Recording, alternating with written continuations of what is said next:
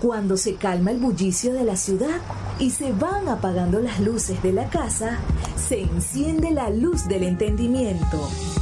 Desde este momento comienza Puerto de Libros, Librería Radiofónica, programa que contiene todos sus elementos tipo A. Puede ser escuchado por niños, niñas y adolescentes sin la supervisión de padres, madres o representantes. Comienza Puerto de Libros, Librería Radiofónica.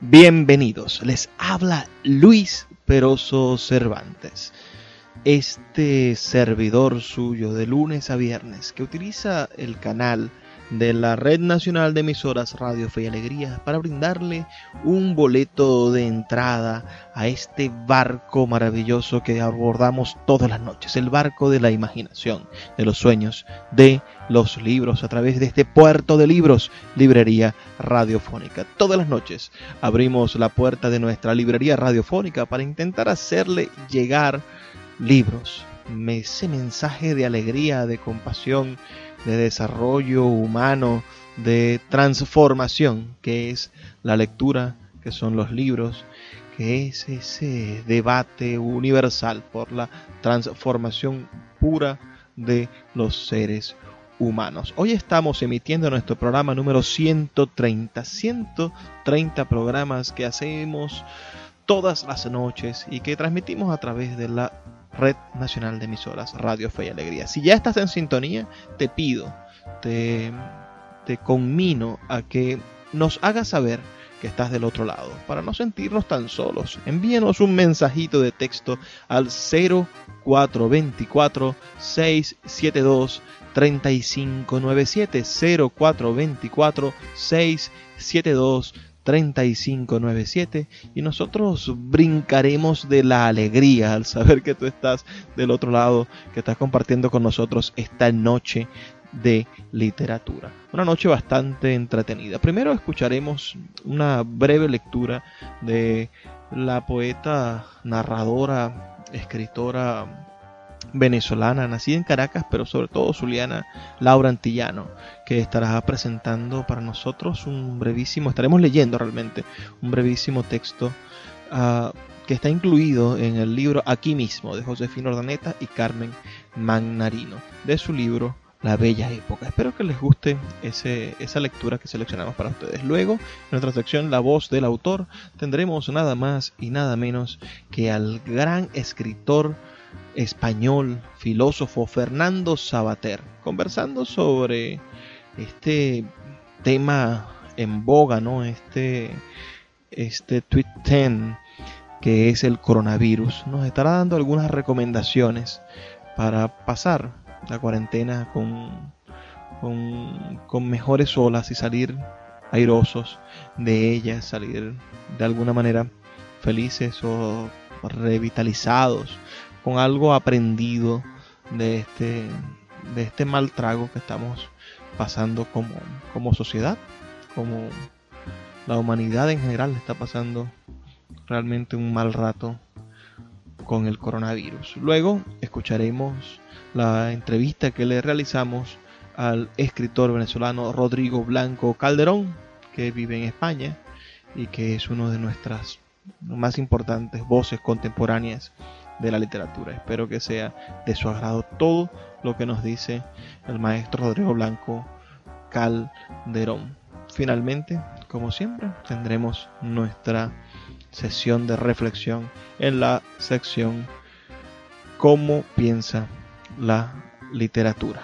Piensa mejor, ¿verdad? Cada día tenemos que intentar pensar mejor. Recuerda que puedes escribirnos al 0424 672 3597 o a nuestras redes sociales arroba librería radio en Facebook, en Twitter y en Instagram. También tenemos nuestra página web www.radio.puertodelibros.com.be Usted agarra y coloca ahí en el buscador radio.puertodelibros.com.be Si quieren nos coloca el www y podrá encontrar todos nuestros programas anteriores. Vamos ahora a escuchar los mensajes que tienen para nosotros nuestros anunciantes y de inmediato comenzamos con nuestro programa de hoy. Sultana del Lago Editores es una empresa zuliana de servicios editoriales. Nuestro catálogo tiene más de 100 títulos de autores nacionales e internacionales. Además, somos la única editorial que presta servicios de impresión bajo demanda en Maracaibo. No necesitas invertir en grandes tirajes. Tus lectores pedirán tu libro, nosotros lo imprimiremos y tú obtendrás regalías. Por ello, también editamos internacionalmente en Amazon y Google Play Books. Conoce más en nuestra nueva página web www.sultanadelago.com o siguiéndonos en Instagram como arroba sultana del lago.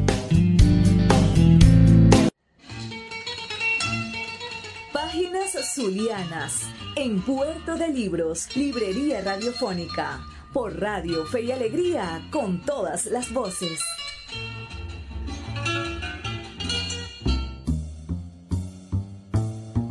En nuestra sección de hoy de páginas zulianas estaremos realmente dando un pequeño bocado de, de, un libro bellísimo que se llama La Bella Época de la escritora Laura Antillano. Laura Antillano nació en Caracas en 1950, pero desde muy niña vino a vivir a Maracaibo y es una zuliana por excelencia. Estuvo con nosotros hasta muy pasada su, juventud, estudió letras en la Universidad de Zulia y después sí consiguió trabajo siendo una mujer hecha y derecha uh, en la Universidad de Carabobo y se quedó allá trabajando. Vamos a leer un texto breve seleccionado por Josefina Urdaneta y Carmen Magnarino en el libro Aquí mismo de publicado por Monte Ávila Editores, una antología de lecturas para jóvenes con ilustraciones de Rosana Faría, publicada en el año 1991. Este texto seleccionado para definir un poco lo que, lo que significa la gente de esta tierra, este país. Es un texto bellísimo, se llama Estamos aquí. Y esperamos que a ustedes les agrade tanto que después vayan a buscar y leer el libro completo de relatos La Bella Época de Laura Antillano. Estamos aquí. La maleta llena de cuentos, de cuadernos, de crucigramas, de lápices, de objetos especiales. La fuente, el niño ante la fuente. El niño sentando en la fuente. El niño caminando alrededor de la fuente, con los overoles azules, con la cabeza llena de rizos. El niño con el violín de hojalata.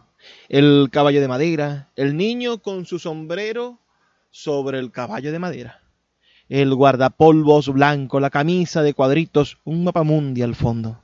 Las niñas de primera comunión, los niños de primera comunión, cinco filas por orden de tamaño, ángeles con alas de papel en los extremos de cada fila. Los pocillos verde olivo, té con limón por las noches.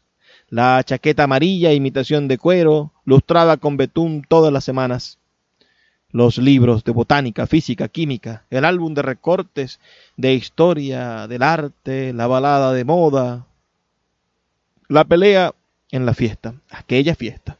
Lo golpeaste todo el tiempo en la pista de baile. La señora de la casa se puso molesta y las niñas del colegio diciendo, tu hermano es un salvaje. No pude evitar una sonrisa de orgullo los exámenes finales, el rostro de la subdirectora, sus ojos grandes a los Jean Harlow, su voz, si me raspan, que ella no vea la nota. Te alargaste, el rostro se puso anguloso, los lentes, la iglesia, aquella compañía forzada de los domingos, el canto, los salmos, el silencio, el trayecto de regreso, la delegación del curso, el equipo de béisbol, el anillo de graduación, las noches solitarias, el vacío de todos, tu vacío, mi vacío, las noches solitarias, las cartas largas en papel de seda, las últimas lágrimas, las definitivas. El oso, el gran oso del Museo de Ciencias, ahora está verdaderamente disecado, ahora es verdaderamente una armazón, una cosa marrón con dos orejas cortas, ahora es una expresión paralizada, una boca, unos colmillos, ahora es algo colocado en el centro del salón, un objeto más del Museo de Ciencias. Mira, ya no me gusta, ya no te amo. como quien dice, era solo un juego, una idea, una imagen, se borró, ya no me atañe. El acuario, la casa acuario, cajas de cristal, una detrás de otra, peces lentos, millones de peces, distintos y lentos. El príncipe blanco de pómulos hundidos, la princesa pelirroja, las dos brujas, lechuza, lechuza. Todo se concentra. Son los capítulos, los compartimientos sellados de la caja de Pandora. Hay un nuevo principio, con la diferencia de que se han borrado los signos de puntuación. Es como haber encontrado un extremo de los hilos con la inevitable consecuencia de que estos se cortarán. No tienen ninguna significación en la continuidad. Las imágenes, las cosas, terminadas o empezadas, comenzar o finalizar. Y, en principio, ¿qué significa significación? Aquí estamos, sin los juegos, sin el parque, sin la escuela, sin las máquinas de hacer sueños, sin ese invento tonto que llaman futuro. Aquí estamos.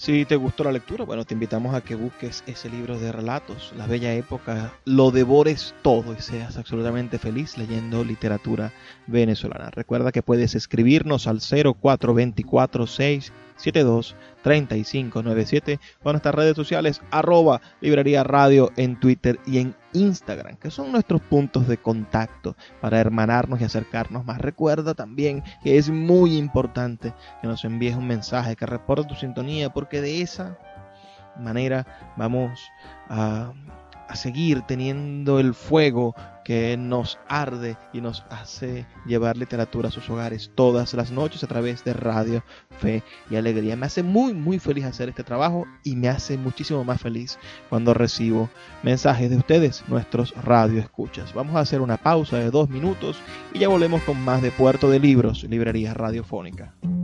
Puerto de Libros, Librería Radiofónica tu canal diario para encontrar nuevos libros. Con el poeta Luis Peroso Cervantes. Síguenos en arroba Librería Radio. La voz del autor en Puerto de Libros por Radio Fe y Alegría con todas las voces.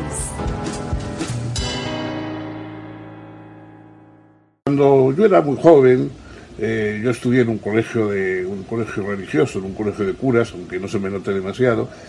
Eh, nos llevaban de ejercicios espirituales. Los ejercicios espirituales, eh, que son una práctica, yo creo que nace más o menos con, los jesuitas o algo así, los, los, ejercicios espirituales eran llevarnos a una residencia, un lugar mm, cerrado, eh, donde estábamos conviviendo todos cuatro o cinco días, eh, sometidos a charlas, a meditaciones, a oraciones. Y la idea era que eso nos ayudara a cambiar de vida, a, a hacernos mejores, a transformarnos en, otros, en otras personas mejores. Bueno, mm, ahora he vuelto acordando los ejercicios espirituales aquí cuando estaba encerrado en, encerrado en, casa, porque se parece un poco una cosa a la otra. Eh, pero yo creo que, a pesar de que estamos escuchando a muchos predicadores laicos, ¿no? porque políticos y de estos regeneradores que quieren salvarnos y, y que quieren que seamos muy buenos, todo esto, eh, yo mm, creo que, bueno, no, no, tengo ningún propósito de enmienda ni pienso cambiar de vida, al contrario, añoro la que tenía. Ojalá que volviéramos a tener la vida que teníamos y que aprendiéramos a disfrutar más de ella. Yo, mi, mi, único propósito sería ese, disfrutar más de la vida y quejarme menos. Pero si hay que hacer algún, algún cambio, alguna enmienda, podría ser en el orden de las prioridades que teníamos en la vida quizá dábamos mucha importancia a cosas que tienen menos, a pesar de que en el mundo son muy reputadas, el dinero, el, prestigio, el que lleguemos a ser más importantes que los demás, o en fin, eh, esas cosas yo creo que son simplemente, dependen simplemente de la mirada de nosotros. Como vemos que otros le dan importancia, también nosotros nos empeñamos en dársela. Pero en cambio hay cosas sencillas, mm, elementales, eh, la ternura de una caricia, la ternura del, calor humano de otro, eh, una palabra amable, un chiste contado a tiempo, eh, por supuesto el, afecto que podemos tener con algunos seres, la conversación, todas esas cosas yo creo que mm, ahora las vamos a valorar más. Y por supuesto pues, los paseos, un paseo al, al borde del mar o por el campo, o simplemente un paseo con unos amigos por la ciudad, tomar unos vinos, eh, una bebida en compañía agradable es una excelente cosa, una buena comida con amigos. Eh, todas esas cosas sencillas yo creo que vamos a valorarlas eh, mucho más. Sobre todo vamos a aprender hasta qué punto es importante nuestra semejanza con nosotros. Somos semejantes a nosotros. Y semejantes sobre todo en qué? En la vulnerabilidad en la posibilidad de, sufrir, de estropearnos.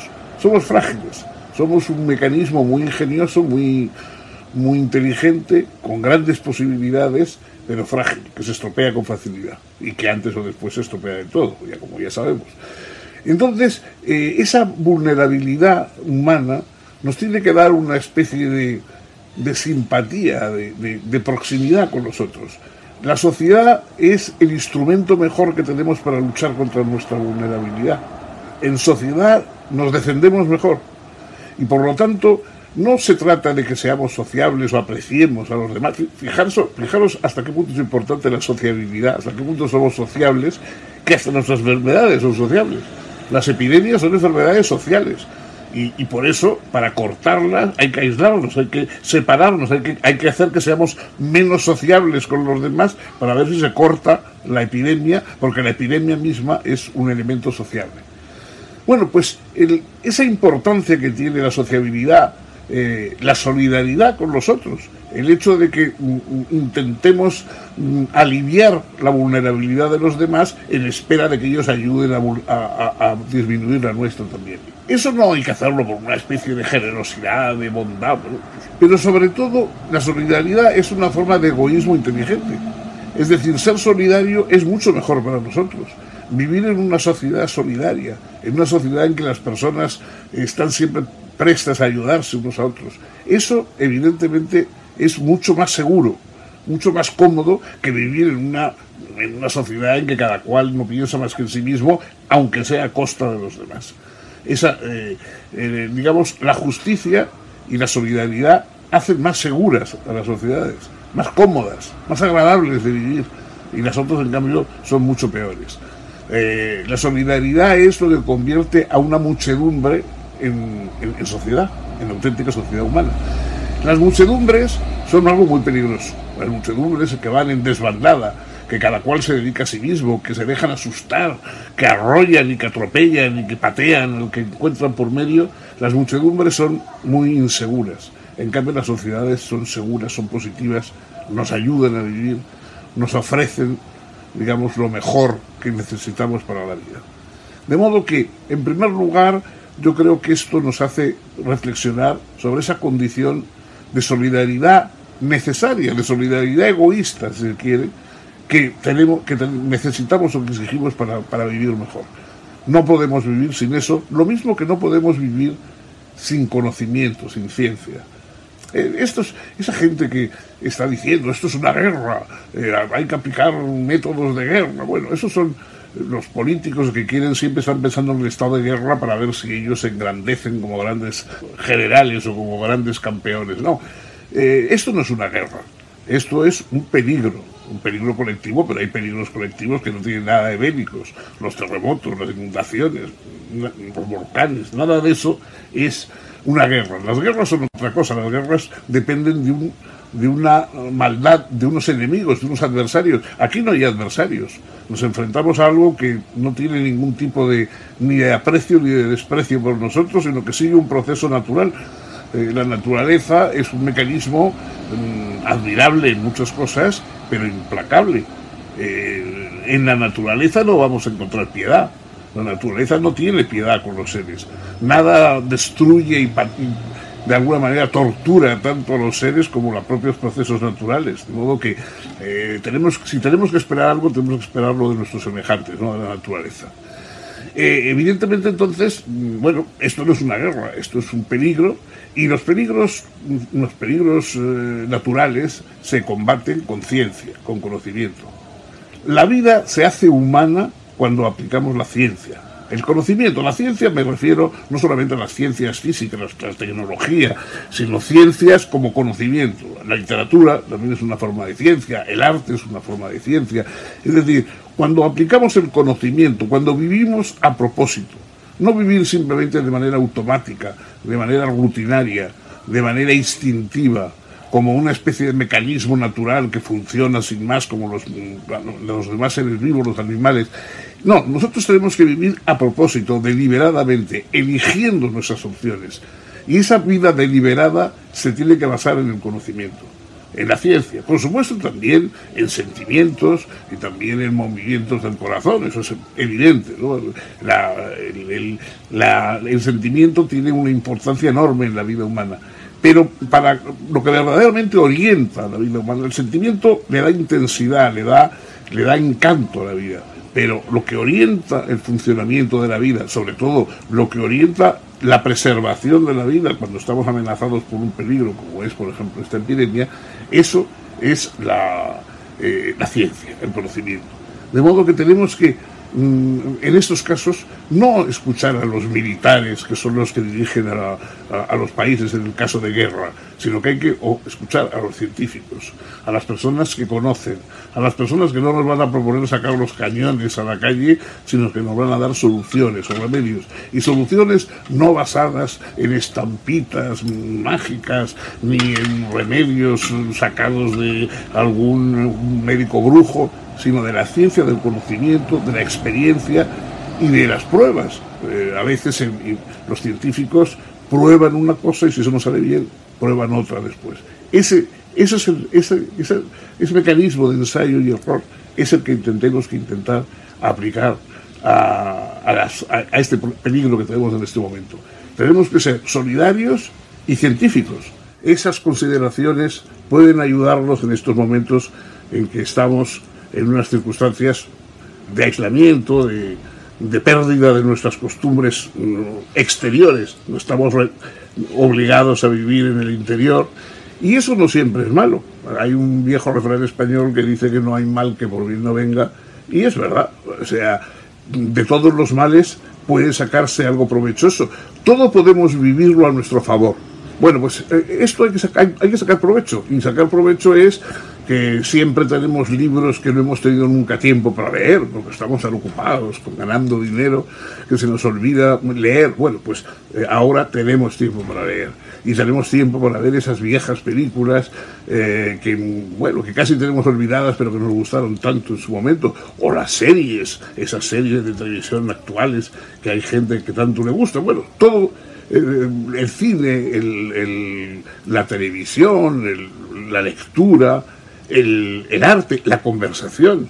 O sea, si tenemos la suerte de tener a personas con nosotros en nuestro encierro, podemos conversar con ellas. Muchas veces vivimos juntos con personas a las que apenas saludamos. Reflexiones sobre lo que es vivir, sobre lo que es estar juntos, sobre nuestros miedos, sobre nuestras alegrías. Esas conversaciones son valiosísimas. Cuando uno ha perdido a alguien amado, a alguien con quien ha vivido momentos eh, de intimidad y de proximidad, Nada se echa de menos tanto como la conversación, como los momentos en que uno hablaba, en que nos descubríamos el uno al otro pequeños secretos, en los que practicábamos el humor, nos gastábamos bromas, esa complicidad del humor. El humor es la gran complicidad entre los seres humanos, porque nos conocemos, porque somos cómplices unos de otros, podemos hacernos bromas. Por eso el humor es tan importante en la vida. Pues bueno, la literatura, el cine, la conversación, el humor, el arte, el arte de vivir. Todo eso yo creo que ahora podemos desarrollarlo. No pasarnos el tiempo lamentando lo que no podemos hacer. Yo creo que al contrario, tenemos que decir qué cosas nuevas ahora se nos revelan, qué cosas que antes no habríamos hecho porque estábamos ocupados con otras y de pronto ahora podemos hacer. Y sobre todo, una virtud que hay que desarrollar, que es la virtud del agradecimiento, de la gratitud. La gratitud a los demás, a esos otros que son como nosotros, semejantes, vulnerables, pero semejantes y que están próximos a nosotros y que nos ayudan. nos ayudan los médicos, los sanitarios, nos ayudan las personas que nos cuidan, las, personas que amasan el pan, que recogen el trigo y la, y la cosecha, que están en, en, una tienda vendiendo las cosas imprescindibles, que fabrican todo aquello sin lo cual viviríamos mucho peor o no podríamos vivir. El agradecimiento es también una virtud que puede crecer en, en el encierro. Podemos, ya que estamos encerrados, ser encerrados pero agradecidos. Agradecidos a tantas cosas importantes que tenemos. Bueno, el propósito que hay que darle a la vida es hasta voy a quejarme menos y a disfrutar más. Ese debe ser el, propósito que saquemos de esta vida.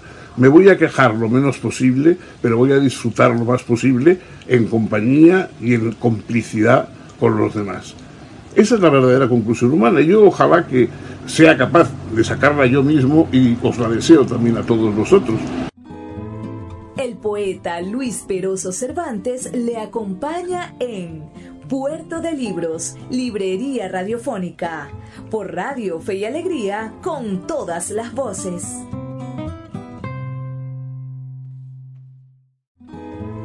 El poeta Luis Peroso Cervantes le acompaña en Puerto de Libros, Librería Radiofónica, por Radio Fe y Alegría, con todas las voces.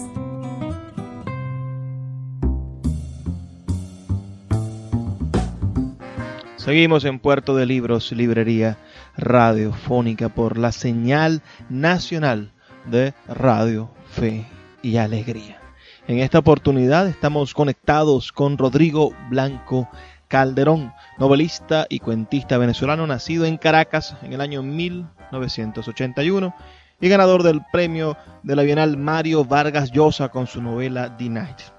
Nos conocimos en el año 2012, Rodrigo, en el Congreso de escuelas de letras. Yo como estudiante en la Universidad de Zulia y tú como profesor de la Universidad Central de Venezuela. Actualmente resides en España. Ante todo, Rodrigo, quisiera pedirte un saludo para nuestra audiencia en Maracaibo y en el país. Y luego coméntanos cómo estás viviendo los días del confinamiento por cuarentena en España. Hola Luis, eh, un gusto saludarte, muchísimas gracias por la invitación a, tu programa. Este, y bueno, nada, aquí contento de poder eh, conversar. Eh, la verdad es que llevo mi, confinamiento de una manera como muy parecida a lo que es mi, día a día habitual aquí en, en Málaga y como he podido ver en artículos que han publicado varios escritores sobre, sobre cómo están llevando eh, esto en, en, sus respectivos casos. Creo que todos estamos más o menos iguales, ¿no? Eh, pero bueno, por supuesto también con mucha tristeza por la cantidad de, muertes. Aquí en España ha habido más de 20.000 eh, fallecidos y con mucha preocupación por el escenario, sobre todo económico, que, que se viene después. Sigo con mucha atención tu cuenta de Twitter arroba atajos largos, que invito a todos los que nos escuchan a seguirlo, donde a veces eh, en tono de chanza y otras en franca rebeldía vas haciendo un diálogo con la realidad. Muchos pensadores de las redes sociales o influencers se aventuran a hablar del futuro de la humanidad y dicen que habrá un cambio sustantivo en la condición humana. ¿Qué opinas tú? La pandemia y sus medidas de contención nos harán cambiar o el siglo XXI seguirá su rumbo muy pronto sin mayores cambios? Fíjate que yo no tengo la más mínima idea de, qué va a pasar. Eh, precisamente leo todo el tiempo eh, artículos sobre el tema, eh, incluso hay libros que, que yo estaba leyendo ya previamente que apuntaban a un diagnóstico sobre la catástrofe de este tiempo. Y leo todo eso precisamente porque yo mismo no sabría decir eh, cuál es el panorama de, lo que vendrá. Creo que en lo que todos coincidimos es, en lo obvio, o sea, ha habido un cambio profundo de muchas cosas que dábamos por, por seguras y muy probablemente el escenario que venga cuando termine la pandemia eh, va a ser distinto eh, del que teníamos previamente, ¿no? Y, en el caso de aquí de Europa no creo que sea un escenario, una crisis económica y ya como la que pudo haber habido eh, hacia el 2008, 2009, ¿no? O sea, vamos a tener un escenario de crisis económica, pero, pero creo que cosas muy sensibles y muy profundas de, de cada uno de nosotros como individuo y como sociedad ha quedado un poco lesionada, ¿no? Ahora, los términos concretos eh, en cómo se va a manifestar ese cambio, qué puede pasar, cuál va a ser el, futuro, por ejemplo, de las dinámicas de, trabajo o de la publicación editorial, la verdad es que no tengo la más mínima idea y estoy tan expectante como cualquier otra persona. Y en parte, bueno, eh, muchas de las cosas que pongo yo en Twitter, eh, soy, soy un opinador como cualquier otro porque quizás es una forma también de lidiar con, la incertidumbre. Tanto en las redes sociales como en otras entrevistas que te han hecho y en tu propia obra literaria más reciente, vemos el nacimiento consciente y definido del tema del inmigrante venezolano y su tragedia. Hay una épica del venezolano que se está narrando y que tiene en tu novela The Night un punto de referencia. ¿Crees que la narrativa venezolana podrá desarrollar más este tema hasta convertirlo en una saga que represente lo humano en la literatura, en nuestra literatura? ¿Crees tú estar contribuyendo a eso? Fíjate que, bueno, yo me he dado cuenta después de que publico cuentos o he publicado la novela o después de que escribo, que mi narrativa siempre tiene una conexión abierta con el presente sobre todo cuando se trata de utilizar contextos para narrar eh, las acciones y los devenires de los personajes, ¿no? Y en ese sentido, mm, las cosas que he escrito en los últimos cinco años se han contagiado de, lo que ha sido mi propia experiencia como venezolano emigrante, ¿no? Eh, pero eso no quiere decir que, que, yo me proponga de alguna u otra manera este, Mm, enfocarme en, ese tema para, para, hacer puntualmente una contribución desde la literatura a, ese, a este periodo tan importante de nuestra historia. Es algo que creo que está allí, pero no es parte de un programa estético definido mío. Eh, creo que ha, habido otros autores que, quizás lo han trabajado de forma más eh, sistemática y con mucho más logros y conciencia, como es el caso de Juan Carlos Méndez Guedes, que una buena parte de su narrativa eh, ya plantea eh, el, tema del, del, venezolano emigrante y del venezolano inmigrante en Europa, específicamente en España, con unos contenidos que van desde la comedia hasta la tragedia. Es el caso de su novela que es del año 2003 o 2004, Una tarde con campanas, que ya, ya plantea muchas de las cosas que, que luego hemos vivido en conjunto como, como sociedad. En mi caso, fíjate en, mi última novela que, que, iba a salir ahorita en mayo, pero va a salir eh, ya para el año que viene por, por esta situación del coronavirus. Eh, yo la enfoco en Venezuela eh, en el contexto de en la ciudad de Caracas un poco en esa nueva dinámica que, ha surgido con la emigración masiva y el abandono de perros. Entonces, tú puedes ver allí que, el tema se, filtra de una u otra manera, aunque bueno, eh, mucho depende de cómo, de cómo se trate. ¿no? Todas estas cosas, insisto, mm, son muy tempranas para evaluarlas y, y habrá que ver dentro de unos 10, 15, 20 años eh, cómo fue el tratamiento de, estos temas y, cuál es su valor actual. La literatura venezolana siempre ha adolecido de una industria editorial que la promueva. Pero es un padecimiento realmente regional, más bien de todo el continente. Ese mismo lamento lo entonan poetas y narradores de cada país de nuestra América Latina.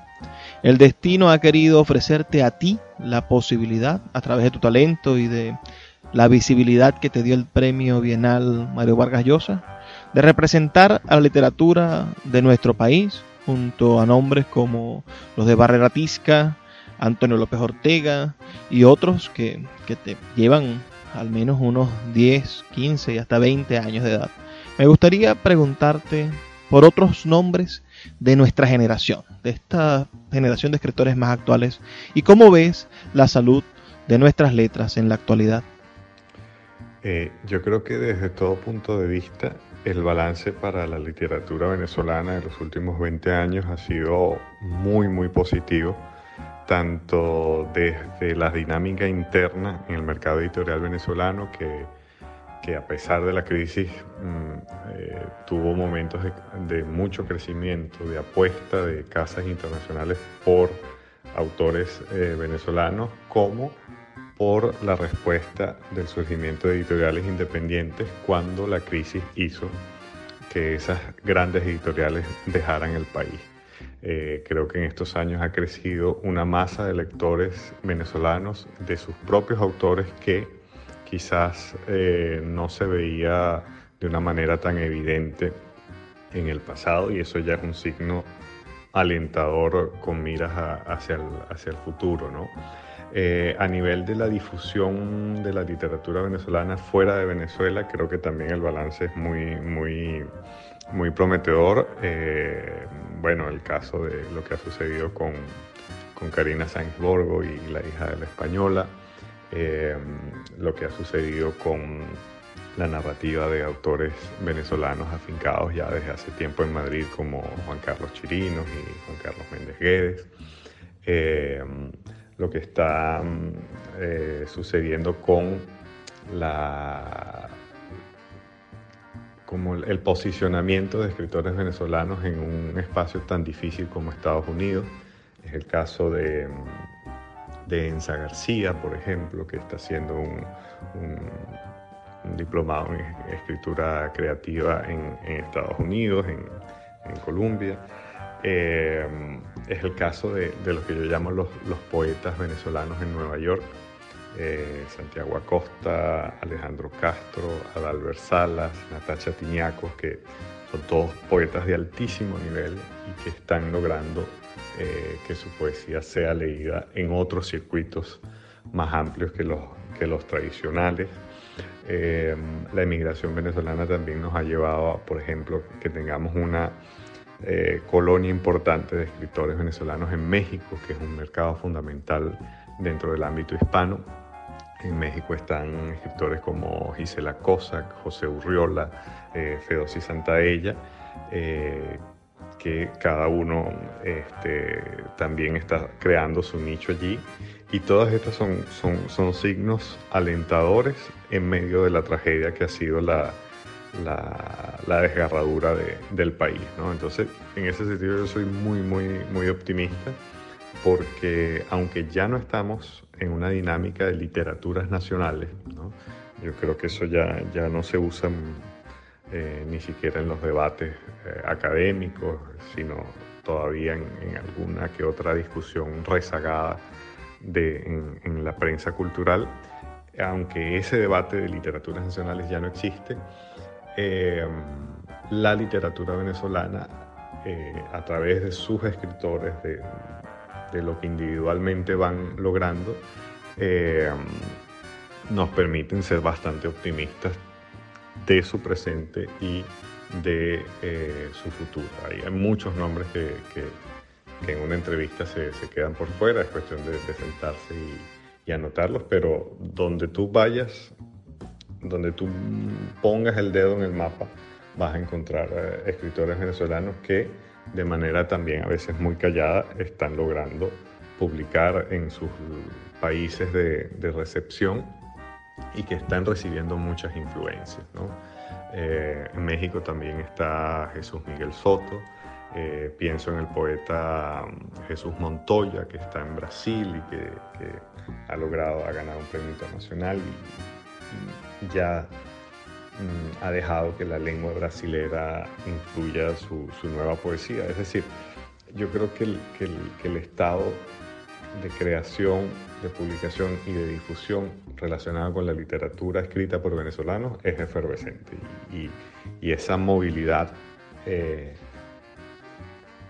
permite presagiar como cosas muy buenas. Haremos una breve pausa de dos minutos para identificar la emisora y ya volvemos con más de Puerto de Libros, Librería Radiofónica y de esta entrevista con Rodrigo Blanco Calderón. Síguenos en arroba Librería Radio. Escuchas Puerto de Libros, Librería Radiofónica, por Radio Fe y Alegría, con todas las voces.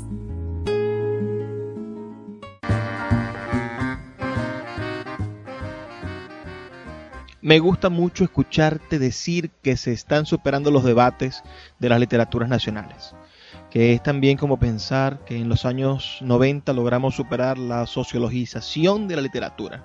E igual la crítica disminuyó la intensidad de los juicios semióticos a la obra.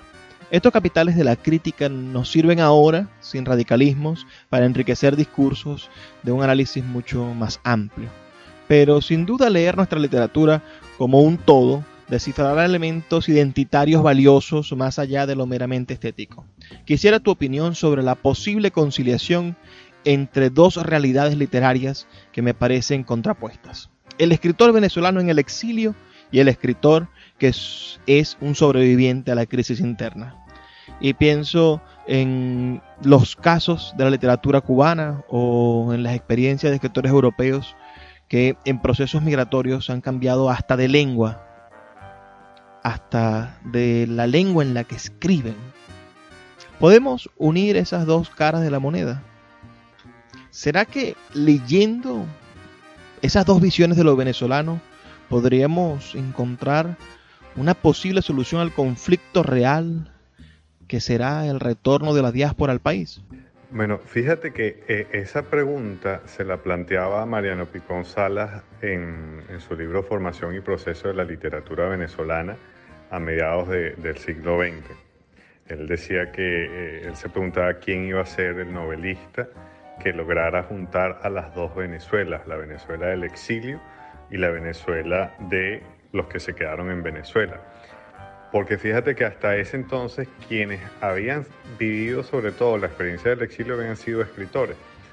Eh, pero de alguna u otra manera ese conflicto ya había estado, solo que, eh, digamos, la estabilidad del periodo democrático nos hizo olvidar que, que en otros momentos de nuestra historia esa división ya, ya había existido.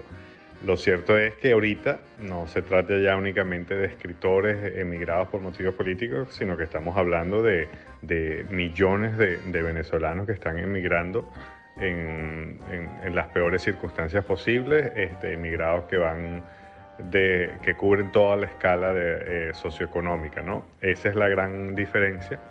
Este, pero bueno, conviene tener en cuenta que esas preguntas ya, ya anteriormente se habían planteado. Mira, no, no creo que, ninguna obra, ninguna literatura pueda responder o solucionar ningún conflicto de ese tipo, porque eso es un problema político y social mayúsculo. Cuando sea que vuelva la democracia a Venezuela y cuando vuelva buena parte del exilio venezolano a vivir en Venezuela, va a venir uno de los grandes retos que es tratar nuevamente de reconocerse porque ahorita hay muchas fricciones entre los que nos fuimos y los que se quedaron.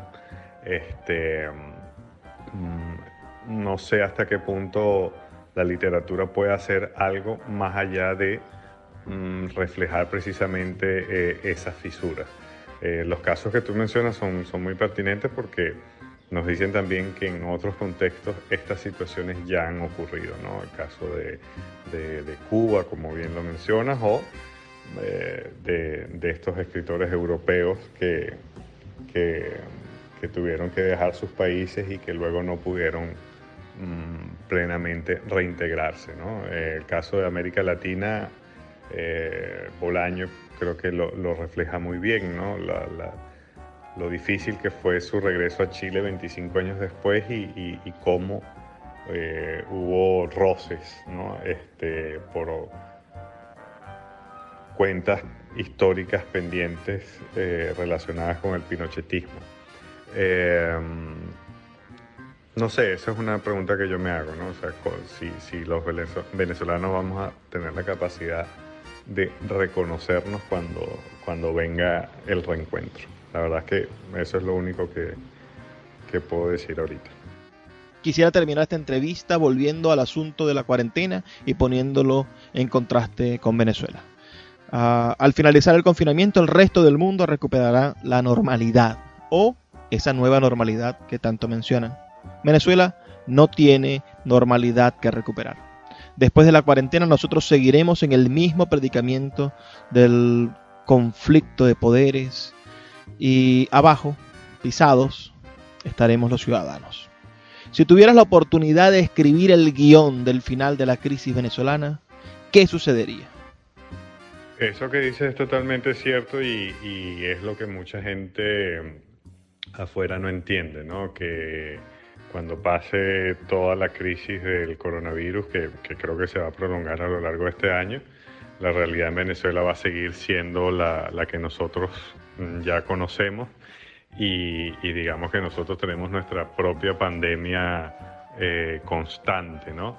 Eh, el final de, esa película, si uno pudiera escribirlo, yo creo que es el que cualquier persona más o menos sensata eh, escribiría, que es precisamente, o, en el mejor de los casos, que, que Maduro, Diosdado y compañía eh, quedaran puestos a la orden de un jurado internacional, presos de por vida, o bueno, si, si uno quiere un final más infantil y catastrófico, un dron marca Soleimani que, que también nos, nos ayude a, acabar con esta peste. Eh, pero bueno, lo que sinceramente cualquier persona sensata puede desear es que esa otra epidemia nuestra, que ya tiene 20 años, eh, termine. Te agradezco mucho tus respuestas, que nos haya dado la oportunidad de intercambiar esta noche estas ideas. Y a todos ustedes, quienes nos escuchan, y quieran seguir a, a, Rodrigo, hacerle alguna pregunta, pueden hacerlo en sus redes sociales, en su Twitter, donde es bastante activo y es bastante ingenioso, arroba atajos largos. Y a nosotros pueden también escribirnos, enviarnos un mensaje de texto dándonos su opinión a través del 0424 672 3597 0424 672 3597 o en nuestras redes sociales arroba librería radio en Twitter y en Instagram. Este espacio que hacemos con tantísimo cariño y que espero que ustedes continúen escuchando y volviéndose fieles a él. Puerto de Libros, Librería Radiofónica, tu canal diario para encontrar nuevos libros. Con el poeta Luis Peroso Cervantes. Síguenos en arroba Librería Radio.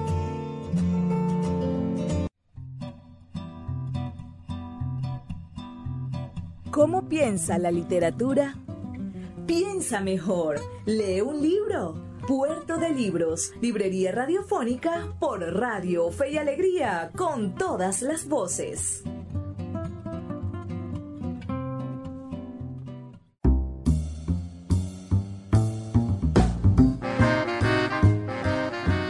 Pues sí, hemos tenido una noche bastante buena. Escuchamos a Sabater y después escuchamos a Rodrigo Blanco Calderón, que también va a ser como Sabater en el futuro, tan reconocido, querido y adorado como Sabater. Yo le auguro muchísimas ventas de libros, muchísimas novelas exitosas y premios que nos den a conocer a nivel mundial. Yo allí haciendo esa entrevista dejé ver esa preocupación que tengo por el problema de la inmigración, el futuro del país.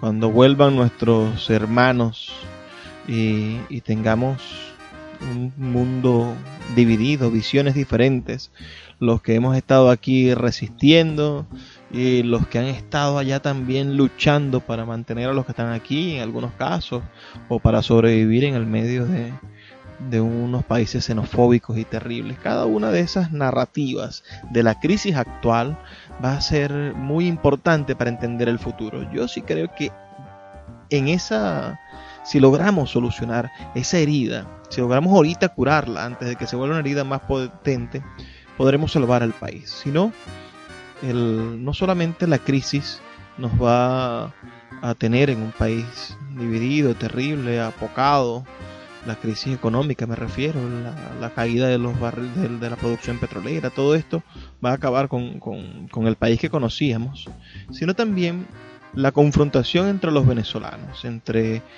ya no solamente entre dos ideas políticas diferentes o varias ideas políticas diferentes, sino entre dos ideas de la venezolanidad diferentes, entre dos maneras de ser héroes, de ser mártires o de haber luchado por la libertad del país. Y esa, esa doble narrativa podría ser irreconciliable, así como, como lo es, como es irreconciliable la narrativa cubana.